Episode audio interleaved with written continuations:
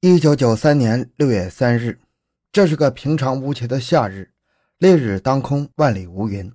但对丹阳市云阳小区的徐凤秀来说，却绝对是个黑色灾难。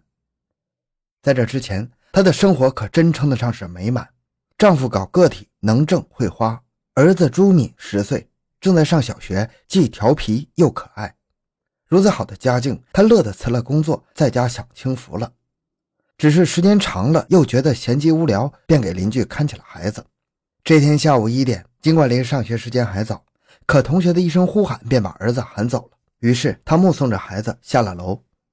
下午三点，他锁上门，带着为人家看的孩子上市场转转。市场上红红绿绿，琳琅满目，看的孩子高高兴兴的，他自己也觉得很惬意。忽然有谁喊了声：“嫂子，你在这儿啊！”她一抬头，脸上的笑意顿时收了起来。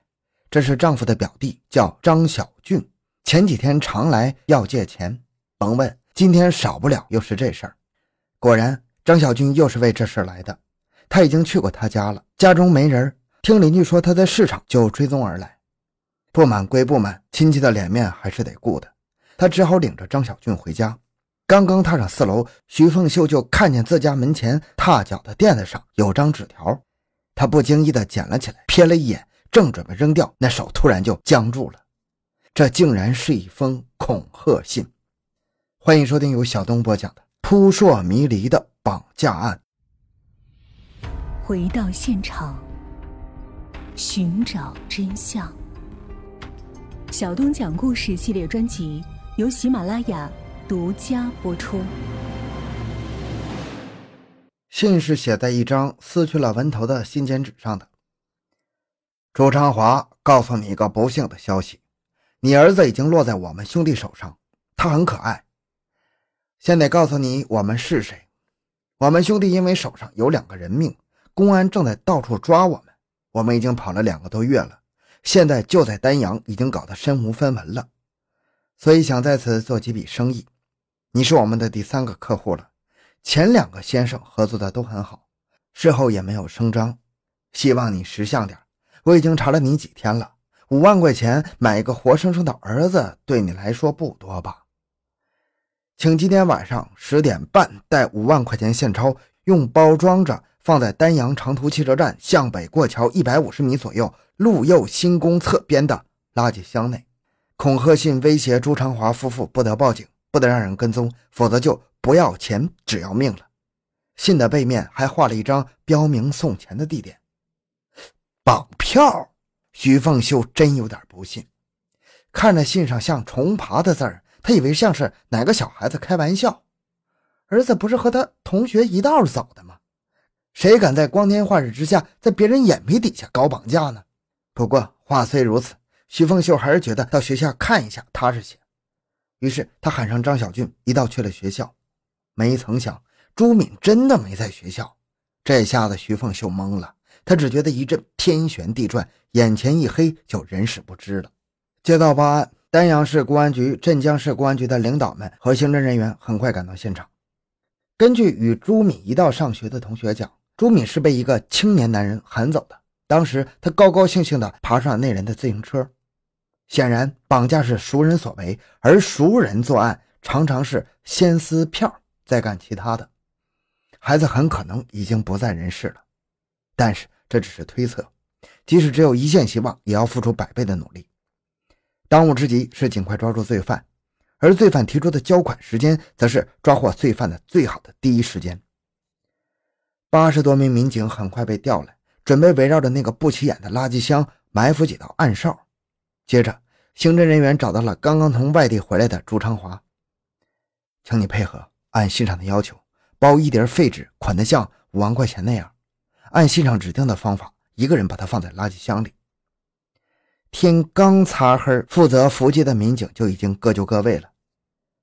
预定的时间到了，远处走来三个人影，走在前面的就是朱长华，而另两个是张小俊和他的女友。怎么，朱长华还找人陪？埋伏在一边的刑警不由得心头一紧。十点三十分，垃圾箱旁毫无动静。十一点仍然如此。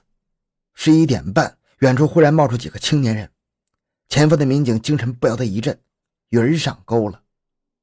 可是这几个人走到垃圾箱前，尽管眼不离开垃圾箱，嘴里在嘀咕着，可是就是不伸手拿那唾手可及的钱包。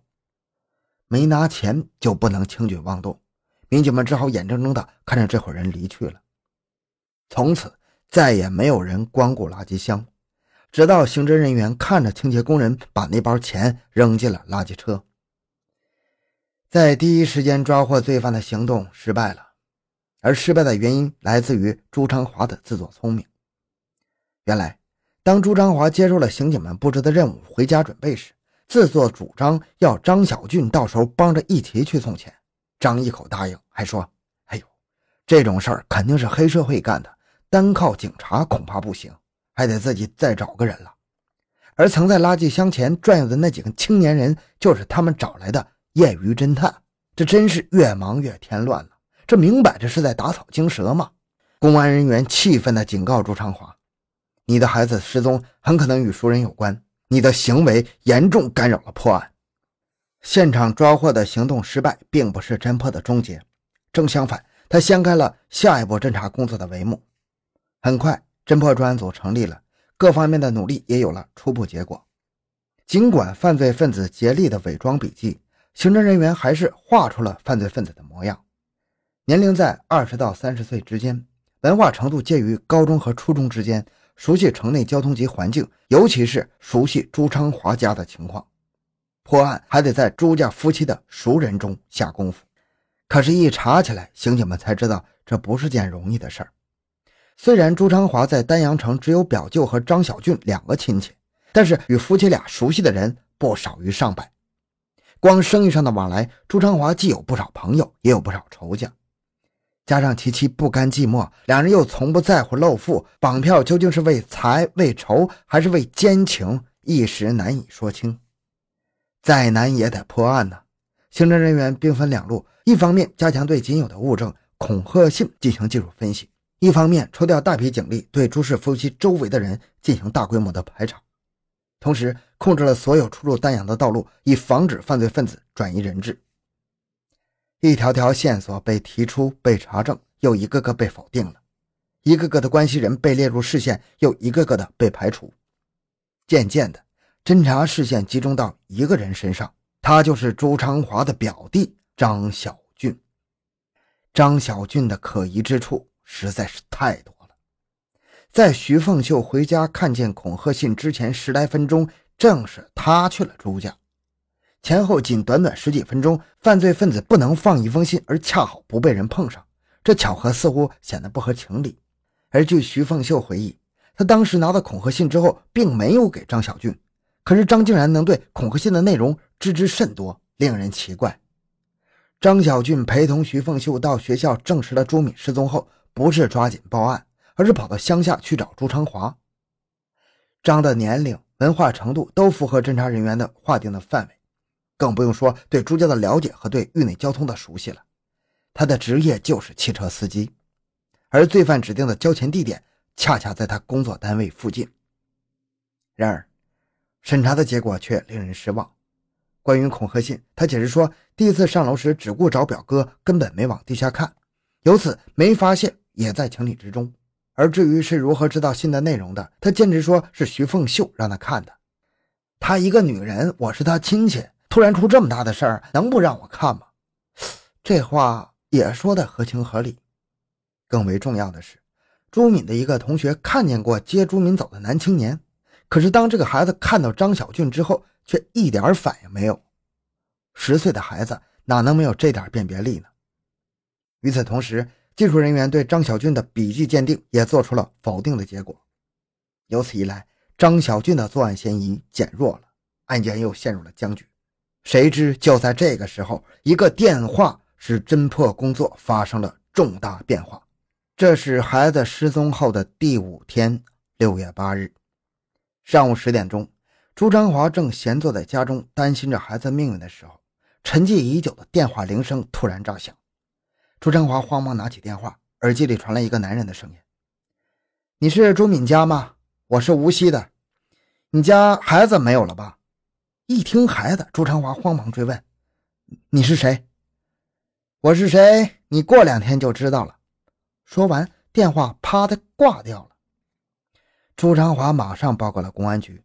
刑侦人员一听，有门啊，这符合绑匪的一般作案行为啊！如果是要钱，他哪能不同人质家属联系呢？他们当即去了市邮电局，而从电信局轻而易举的查明，这个电话确实是从无锡打来的。刑侦人员迅速赶往无锡，在无锡同行的配合下，他们很快查明电话是从无锡某电声器材厂打出的。可是这是部业务电话，每天使用者不计其数，谁能搞得清楚是谁打的？还是有一个业务员想起，八号上午厂里来了一个丹阳某厂的业务员，是导师镇人，姓归，大概还在无锡未走。侦破组当即赶往他的驻地，可是人没在。正当无锡、丹阳两地公安人员准备展开搜索时，这个人却一头撞上来。一见是公安人员，特别一听到丹阳的口音，谁都看得出这个人神色大变呢。据说他平时能说会道，而现在说话却吞吞吐吐，行迹太可疑了。侦破组当即决定把这个人带回丹阳进一步审查。谁知情况的发展竟是出乎意料。这个人虽然承认电话是他打的，但只是。想开个玩笑，有可能的话骗点钱，根本不知道小孩在哪。那你是怎么知道朱敏失踪的呢？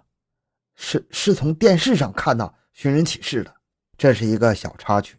原来，侦破组见几天没有人同人质家属联系，不符合绑票的一般规律，决定由朱长华出面，在电视上登一重金寻找小孩的广告，引诱罪犯前来敲诈。谁知却引来了这么一个想贪便宜的人。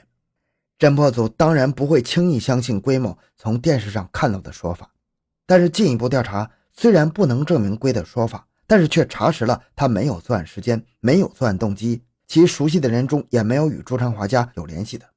专案组放弃了这条线索，而这条线索的中断，侦破工作似乎真的到了山穷水复疑无路的地步了。谁知到了六月二十日，形势急转直下。